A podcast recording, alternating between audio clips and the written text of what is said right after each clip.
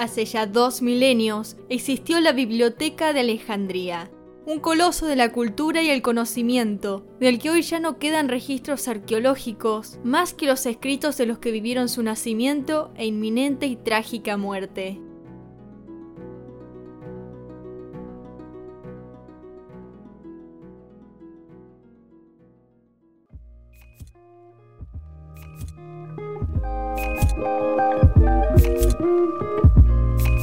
Mi nombre es Ana y esto es Crónicas del Cosmolibros, un podcast donde hablo del vasto universo literario, sus escritores y sus lectores.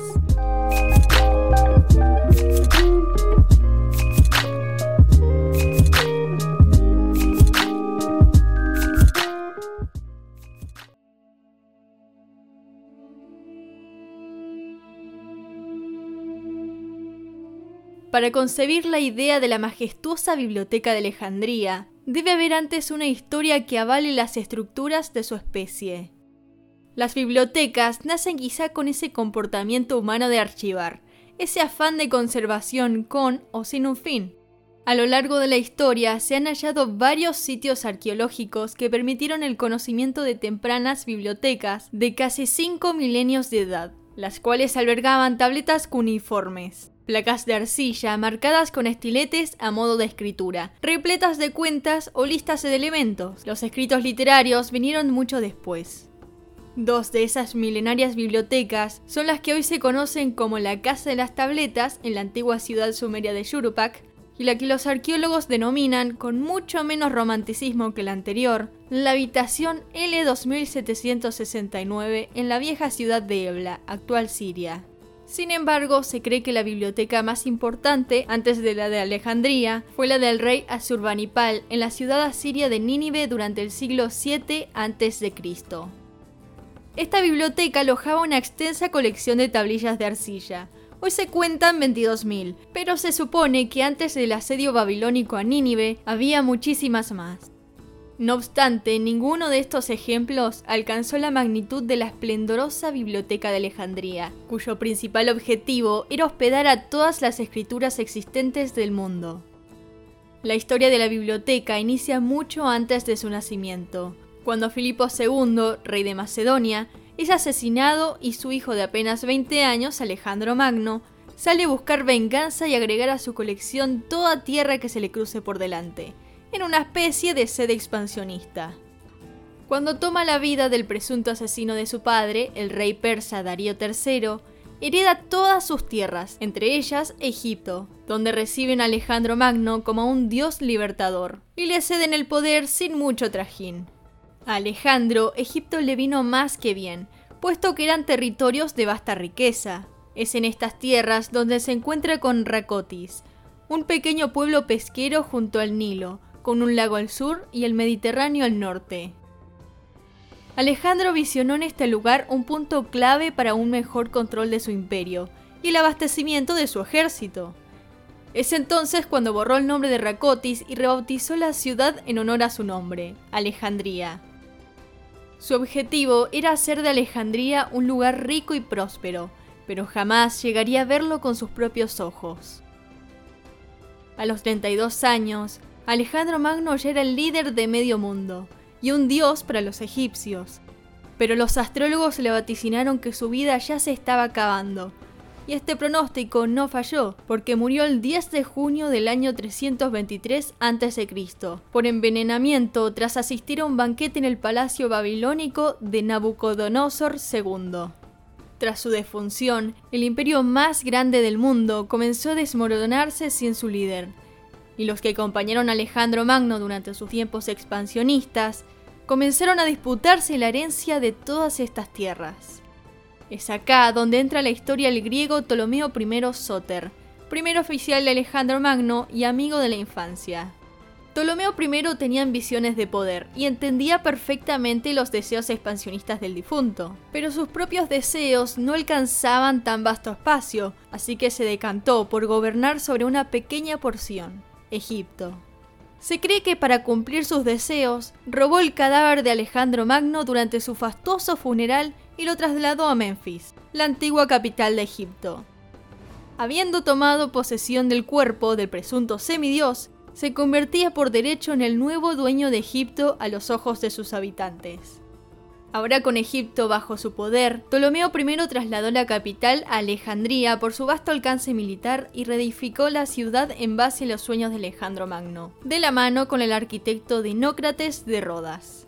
Las tierras ya le pertenecían, pero ahora tenía que ganarse a la gente. Es entonces cuando difunde el rumor de que era en realidad el hermano de Alejandro Magno.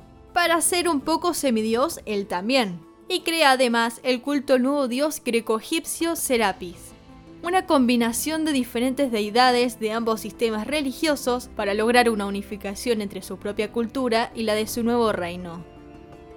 Pero para convencer a su pueblo de que este dios era real, tenía que valerse de pensadores y sacerdotes que avalaran su culto. Es así como llega a Alejandría Demetrio de Falero, ex dictador de Atenas y adepto de la escuela peripatética, un círculo filosófico que seguía las enseñanzas de Aristóteles. Para Demetrio, el atractivo y el poder de una ciudad no residían en sus palacios y templos, sino que en sus museos y bibliotecas. Lugares donde reinaran la poesía, la música, el baile, las artes y las ciencias. Un lugar donde las personas pudieran expandir sus conocimientos.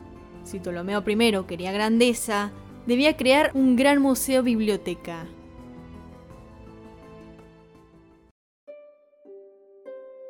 La construcción de esta biblioteca-museo tendría lugar entre las dos primeras generaciones de la dinastía tolemaica. Sería comisionada por Ptolomeo I y Demetrio de Falero alrededor del año 295 a.C. y ampliada por el hijo y sucesor de Ptolomeo I, Ptolomeo II, valiéndose de la visión de Demetrio, quien ambicionaba con una biblioteca que contuviera todos los manuscritos del mundo, al menos del mundo que ellos conocían, para poder derrocar el estatus de Atenas como centro de literatura, filosofía y artes. La majestuosa biblioteca museo de Alejandría tenía que denotar prestigio cultural y dominio, tenía que ser universal. Actualmente no se tienen conocimientos de restos arqueológicos de la biblioteca, pero se estima que se encontraba en el distrito real de Bruchión, cerca del puerto y el palacio. Según las escrituras del geógrafo Estrabón, se sabe que en el recinto habían dos edificios, el museo o museión para las musas y la biblioteca o biblón para los manuscritos y los eruditos. El edificio era parte de los palacios reales y contaba con una galería cubierta y una gran casa para los eruditos que allí residían, que también disponían de aulas afuera del complejo para cuando eran llamados a enseñar. Para que esta institución ganara el amparo de la ley atenea, debía tener un estatus religioso, así que el Museo Biblioteca debía ser presidido por un sacerdote de musas, denominado Pistates o director, quien por lo general dirigía la comunidad de eruditos.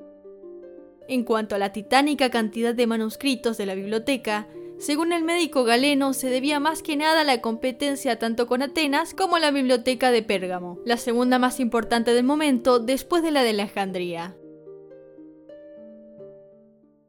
La extensa colección de la Biblioteca de Alejandría fue regentada en un principio por Demetrio de Falero, quien siguió con los principios de organización y clasificación de Aristóteles.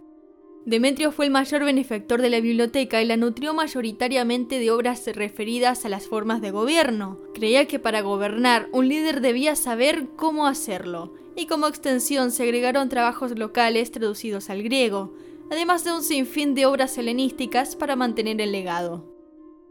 Al no tener más que descripciones de lo que alguna vez fue la biblioteca, se desconoce la disposición exacta de los manuscritos, pero se cree que estaban ordenados en nichos que se clasificaban según autor, procedencia y género, que podían ser epopeya, tragedia, comedia, poesía, prosa, historia, medicina, retórica y leyes.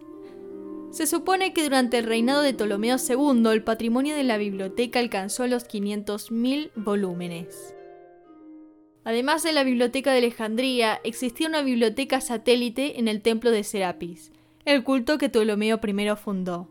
Así como la colección de la biblioteca madre creció, la de la denominada Serapeion también lo hizo, la cual alcanzó los 40.000 volúmenes gracias a su principal benefactor Demetrio de Falero. Las formas de obtención de los textos era variada, se conseguían en mercados, se tomaban de las colecciones reales, se pedían otros reinos o directamente se robaban. En estos tiempos los derechos de autor no eran algo tangible, así que por lo general los libros eran copiados en masa de los originales.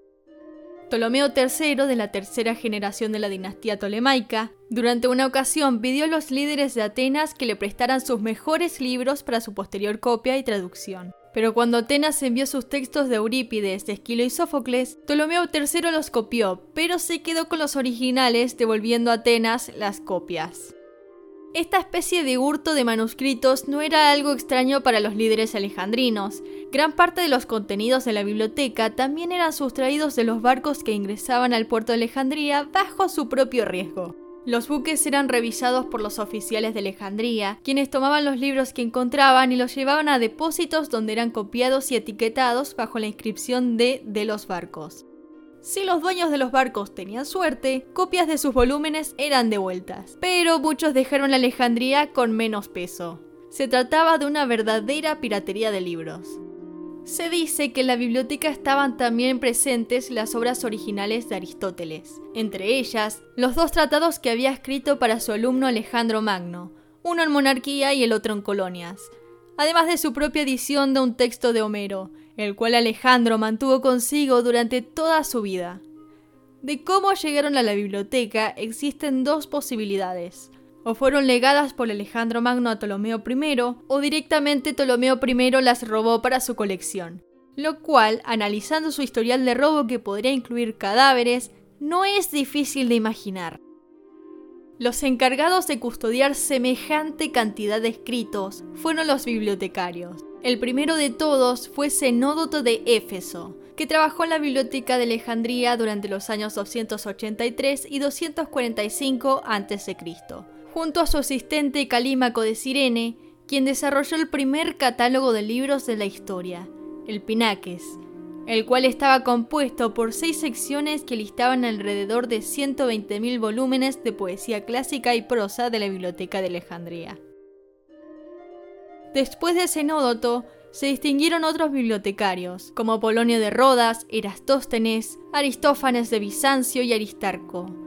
Este último Aristarco fue exiliado cuando Ptolomeo VIII Ugerte II subió al trono en el 145 a.C. Ya después de Aristarco, ningún otro bibliotecario fue un hombre notable, puesto que el interés de los faraones sobre la biblioteca y los conocimientos comenzó a decaer, terminando por cortarse los suministros principales de la biblioteca, marcando así su descenso de la grandeza. El decaimiento de la biblioteca fue gradual. A partir de la muerte de Ptolomeo IV y el ascenso de Ptolomeo IX, el descenso de la economía alejandrina fue considerable. Aunque la vasta riqueza de las tierras seguía siendo la misma de antaño y comenzaba a despertar el anhelo de la Roma expansionista que ya se estaba haciendo con todas las tierras que encontraba a su paso, así como alguna vez Alejandro Magno lo hizo. Es en este contexto en el cual la muerte para la gran biblioteca de Alejandría comenzó a hacerse tangible. Alrededor del 145 a.C., durante el reinado de Ptolomeo VIII, se inició una ley de persecución y exilio de los eruditos, empobreciendo todo el avance cultural y científico, deteniendo también la compra de manuscritos, y legando de esta forma la posición de centro intelectual a Atenas, Pérgamo y Rodas. Los eruditos regresan a Alejandría recién para el año 86 a.C., luego del saqueo romano a Atenas, reviviendo así el espíritu sabio del Museo Biblioteca. Pero ya nunca nada volvería al esplendor de antaño, porque ya se estaba quedando sin tiempo en este mundo. Su primer muerte ocurre durante el reinado de los dos últimos líderes de la dinastía tolemaica, los hermanos y a la vez esposos Cleopatra VII y Ptolomeo XIII, quienes asumieron el trono como corregentes luego de la muerte de su padre. Fue en el verano del 48 a.C., cuando los hermanos iniciaron una disputa que concluyó con la llegada de Julio César, amante y aliado de Cleopatra, quien se embarcaría a Alejandría para expulsar a Ptolomeo XIII y hacerse con la ciudad. Ptolomeo XIII, en un intento por conservar su poder, vuelve a las costas de Alejandría con su flota, y Julio César, acorralado, se ve obligado a incendiar los barcos de Ptolomeo XIII, esparciendo el fuego por gran parte de Alejandría y quemando lo que hoy se cree que fue la biblioteca madre, sin embargo, otros registros de la época aseguran que lo único que se quemó fueron los depósitos de la biblioteca, pero aún así la pérdida de manuscritos fue considerable. Ya más tarde, el militar y político romano Marco Antonio le regaló a Cleopatra alrededor de 200.000 volúmenes como compensación por la pérdida durante el fuego. Tras la muerte de Cleopatra durante el 30 a.C., Egipto pasa a ser parte del Imperio Romano, y Alejandría, una vez más, es tomada por manos extranjeras, así como siempre fue y como continuaría siéndolo. Entre los años 270 y 272 después de ocurre una nueva destrucción de la biblioteca con la invasión de Egipto por parte de la reina Zenobia de Palmira, para luego ser recuperada por el emperador romano Aureliano, sin antes haber sido destruidas grandes partes de Alejandría, incluyendo el distrito de Bruchion donde supuestamente se encontraba la biblioteca museo. Para ese entonces, dicen que ahí ya no quedaba nada más que desierto. La destrucción del Serapeum, la biblioteca satélite, ocurre durante el año 391 después de Cristo, cuando el Imperio Romano se convierte del paganismo al cristianismo. Alejandría y su poderosa fuente de conocimiento amenazaban a esta nueva fe, así que todos los santuarios griegos y bibliotecas comenzaron a ser destruidos. Fue entonces cuando el patriarca Teófilo de Alejandría, en nombre de la gran purga de conocimientos, mandó convertir el Serapeum en un templo cristiano. El sector pagano de Alejandría, descontento con esta elección, se levantó contra los líderes cristianos, iniciando una pelea en las calles que no pudieron ganar. Al final, Teófilo de Alejandría se salió con la suya y cerró todo lo anterior al cristianismo, incluyendo el Serapeum, la reminiscencia de lo que alguna vez fue la Biblioteca de Alejandría. Se sostiene que a pesar de todas las destrucciones anteriores, aún quedaba algo de la gran biblioteca de Alejandría, restos que supuestamente terminaron de ser destruidos durante el asedio árabe a Alejandría liderado por el calif Omar. Según los mitos, los árabes habían oído historias sobre una gran biblioteca contenedora de todos los conocimientos del mundo, y estaban ansiosos por verla, pero el califa, poco conmovido, estableció que estos conocimientos o contradecían el Corán, en cuyo caso eran energías y debían ser quemados, o estaban de acuerdo con él, por lo tanto eran innecesarios y también había que quemarlos. No había forma de que se salvaran. Los documentos hallados por los árabes fueron usados para alimentar el fuego que devoró 4.000 casas de baño de la ciudad. Eran tantos los pergaminos que los edificios permanecieron bajo el calor de las brasas por seis meses. De todas formas, esta leyenda fue contada por el polímata cristiano Gregorio Bar Hebraeus, 300 años después de la supuesta quema. Además de que es poco probable de que haya habido algo que quemar. Para ese entonces los restos físicos de la biblioteca podrían haber sido nulos, así que las fuentes pueden no ser del todo fehacientes. Actualmente no existen restos de lo que alguna vez fue la Biblioteca de Alejandría, un vetusto y esplendoroso edificio construido en las bases del conocimiento, y hoy presente solo los escritos que aseguran su existencia.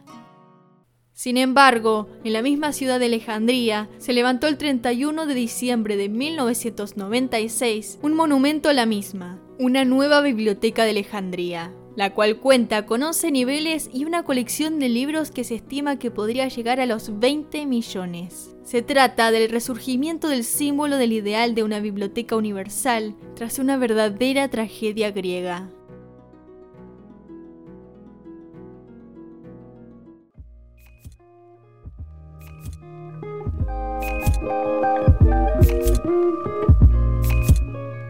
Mi nombre es Ana y esto fue Crónicas del Cosmolibros. No te olvides de seguirme en todas mis redes y te espero para la próxima.